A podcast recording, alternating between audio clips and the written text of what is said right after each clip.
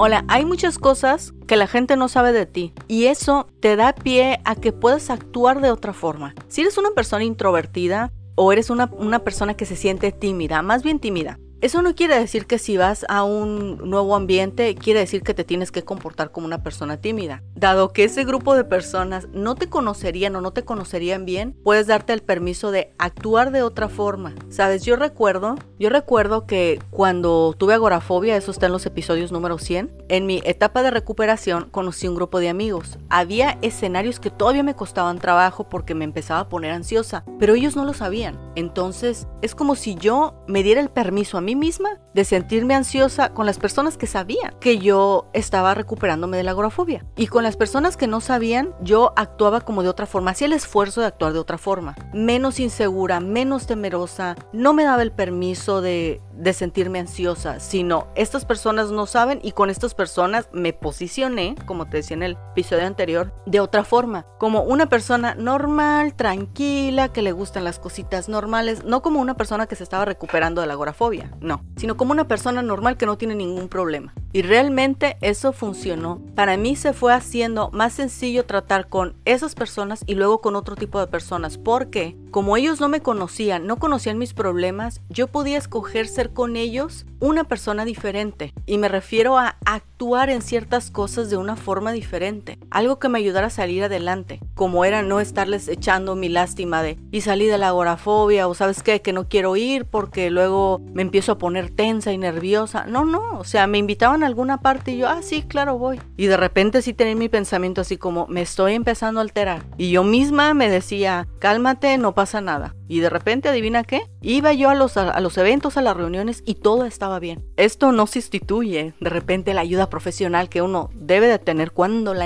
necesitas, pero en ciertos momentos sirve. Hace poco me decían unos compañeros de trabajo en diferentes tiempos, uno me dijo que él era tímido y que no se le daba muy bien luego conversar con gente nueva. Y otra persona me dijo que, que mi carácter era así como que sí muy alegre y que él luego no tenía esa facilidad. Y yo la verdad pensaba, es que no tengo dominados todos los escenarios. Hay escenarios donde me pongo nerviosa, hay escenarios donde me siento tímida, hay escenarios donde no me siento como tan extrovertida como en otros escenarios. Pues es que uno se enfrenta a diferentes ambientes, pero eso no quiere decir que uno no puede hacer un esfuerzo. Y no se trata de decirte, soy una persona tímida, tengo que enfrentar esta reunión, ay no quiero. No, se trata de pensar, ok, en algunos escenarios suelo ser una persona tímida, pero a la reunión que voy a ir, ellos no lo saben, así que voy a actuar como una persona que no es tímida. Entonces voy a pensar en esto, lo otro y aquello y conversaré de estas cosas, porque debes de saberlo, ¿eh? Mucho en el mundo de las ventas hay algo que se llama role play y es dos compañeros de trabajo se reúnen y empiezan a conversar como si uno fuera el vendedor y el otro fuera el posible cliente. Entonces ensayan una conversación. Y en muchos lugares vas a encontrar que cuando te enfrentes a una reunión o a un evento y no sepas qué hacer, tengas en tu mente ciertos, o investigues, ¿no? Dependiendo de cómo te sientas en el tema, ciertos puntos de conversación de los cuales puedas conversar si de repente sientes que hay una interacción que va decayendo. Y siempre va a haber esta verdad. Si te gusta así tu vida como está y no quieres avanzar, está muy bien. Realmente está bien, ¿eh? Porque quiere decir que tal vez encontraste tu punto de máxima satisfacción.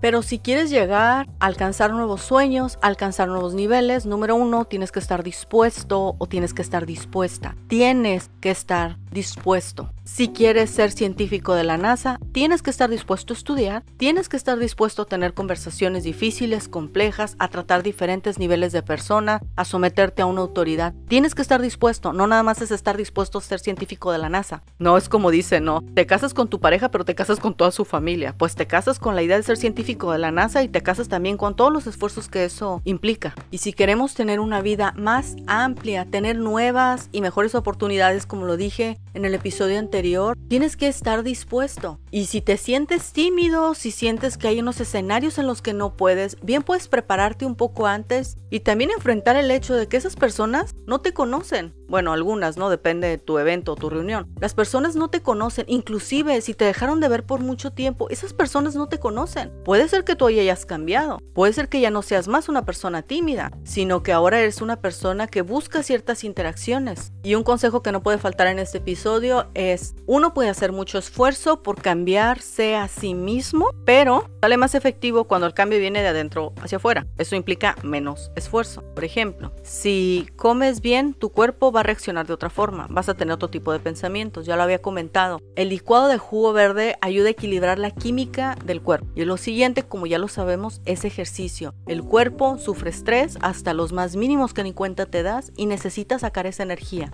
El cambio es posible, hay que estar dispuestos, hay que trabajar para posicionarnos, para que sepas quién eres y qué es lo que quieres. Y si hay algo que no te gusta, recuerda, tienes la oportunidad de cambiarlo. Nos vemos la próxima.